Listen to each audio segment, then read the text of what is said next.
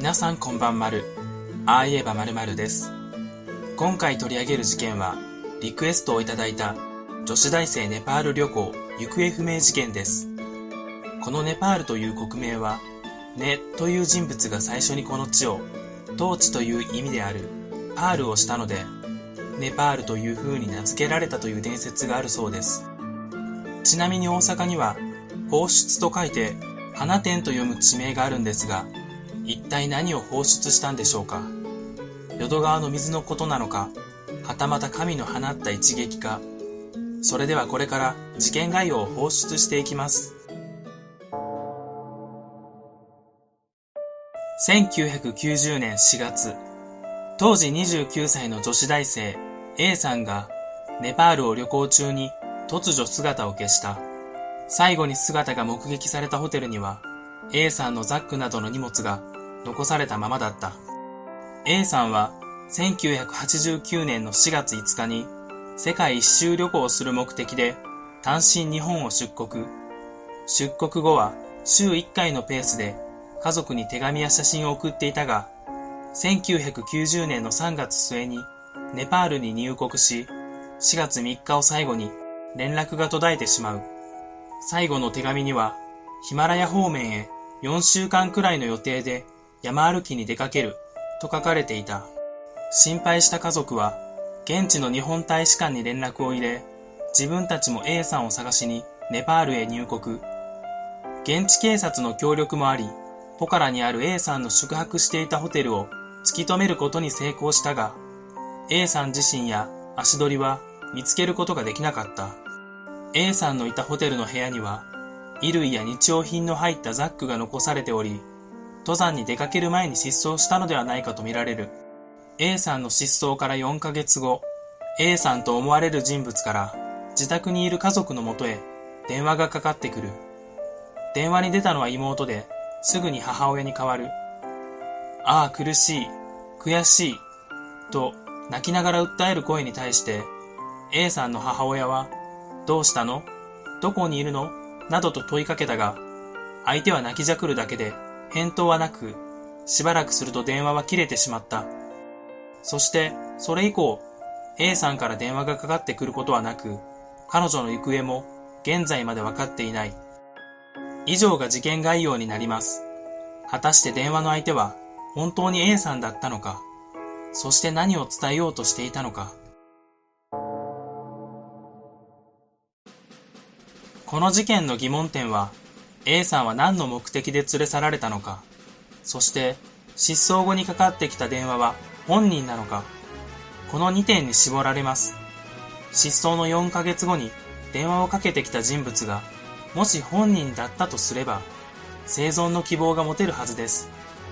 果たしてこれが本人だったと視聴者に納得させることができるのか。それではまるっと考察していきましょう。A さんは何の目的で連れ去られたのか。最初にネパールがどんな国かを簡単に見ていきましょう。ネパールは北側に中国、その他三方をインドに囲まれた国で、エベレストを含むヒマラヤ山脈が有名だと思います。そして A さんが行方不明になった時期は、ちょうどネパールが民主化していった時期と重なります。あまり国の情勢がいいとは言えない。そういう時期に一人旅の若い女性。ありきたりかもしれませんが、目的は金銭ではないでしょうか。ネパールの最低賃金は月額1万円前後と日本と比べるとはるかに少ないです。それに対して世界一周旅行をしている A さんは彼らの月収の何ヶ月分ものお金を持っている。まさに格好のターゲットと言えるでしょう。ホテルの部屋に荷物が残っていたことからも、登山などでの事故というよりは、ホテルに泊まっている旅行者を狙ったものの犯行と考えていいのではないでしょうか。あえてホテルに泊まっている旅行者と限定したのは、ネパール人は様々な人種が混在しているため、パッと見ただけでは旅行者なのか、現地人なのかは分かりづらいからです。そのため、犯人はホテル近辺で待ち伏せし、A さんの周りに誰もいなくなったタイミングで連れ去った可能性が高いと思います。失踪後にかかってきた電話は本人なのか。これまで過去に取り上げた事件でも、行方不明後に奇妙な電話がかかってくるものがありました。増山ひとみさん行方不明事件では、全く知らない声で、お姉ちゃんだよ、という電話が、松岡信也くん行方不明事件では、松岡家の長女と同じ幼稚園に通うという人物からの電話がありました。これらと今回の電話の違う点は、行方不明者本人と思われる人物からかかってきているという点です。本当に A さんからの電話なのか？電話は最初に妹が、その後母親が受けていますが、なぜ妹は電話を母親に変わったのでしょうか？もし泣きじゃくる女性の声が見ず知らずのものなら母親に変わることもなくいたずらだと判断して切ったはずです。妹が電話の主を姉かもしれないと判断し、さらに電話を受けた母親も姉であることを疑わなかった。これだけでもこの電話の主が A さん本人だと判断しても良いのではないでしょうか。A さん宅の電話番号を知っている人物がいたずらでかけた可能性もありますが、泣いているとはいえ、家族二人を騙せるほど声や喋り方、イントネーションを真似ることはできるのかは疑問です。そしてこの電話が A さんだとすれば、どのような状態に置かれていたのか考えてみましょう。苦しい、悔しい、と発言したものの、母親からの問いかけには何も答えず泣きじゃくるのみ。久々に聞く母親の声、拷問を受けていたり、感極まって泣いてしまっていても、苦しい、悔しいと発言するよりは、言うことが他にありそうです。居場所を言うこともなく、助けを求めることもしなかった。ここから考えられることは、録音。そう、この A さんの声は、録音されたものだったのではないでしょうか。ここからは例えばの話ですが、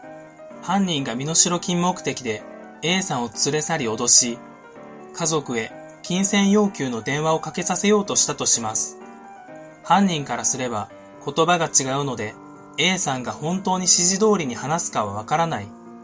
そのため、あらかじめ録音し、内容を確認した後、家族に聞かせようとした。犯人の言わせようとした内容は、もしもし、A だけど、今私はネパールの〇〇にいて、悪い奴らに捕まっています。今から大事なことを言うので、メモをして必ず実行してください。お金を払わないと命が危ないので、すぐに〇〇に振り込んでください。そうすれば、私は無事に家族の元に帰ることができます。こんな感じの内容を言わされた後に、A さんの本音である苦しい、悔しいという声も録音されてしまったとすれば、犯人は妹が電話に出て親に変わるという流れを想定しておらず、妹が電話に出た時から録音を再生。もしもし、A だけど、と聞いた時点で、妹が電話を変わろうと母を呼びに行く。母が電話を受けた時には、犯人が聞かせたかった部分は再生し終わり、その後に録音された苦しい、悔しいという部分のみ聞こえてきた。それに対して母親は呼びかけるものの録音されたものなのでもちろん返事はなく、録音時間がなくなったところで電話を切られてしまった。犯人が A さんに言わせたかった文章だけではなく、その後の泣いている部分も録音し、しばらく家族に聞かせたのは、その時の家族の反応を伺い、本気にしているかどうかを確かめようとしたのだと思います。こう考えれば、電話が本人で、かつ何の返事もなかったことが合理的に説明できているのではないでしょうか。もしなるほどと思っていただけたのなら、チャンネル登録、高評価をよろしくお願いします。事件から30年以上経っているにもかかわらず、未解決のままなので、A さんが亡くなっている可能性は高いですが、もしかしたら犯人グループのイケメン男と恋に落ち、現地で幸せに暮らしているかもしれません。未解決の行方不明事件は辛い面はあるものの、ポジティブな方にいくらでも想像できるのはいい点ですね。この動画は以上になります。最後までご覧くださった方も、そうでない方もありがとうございました。また次の動画でお会いしましょう。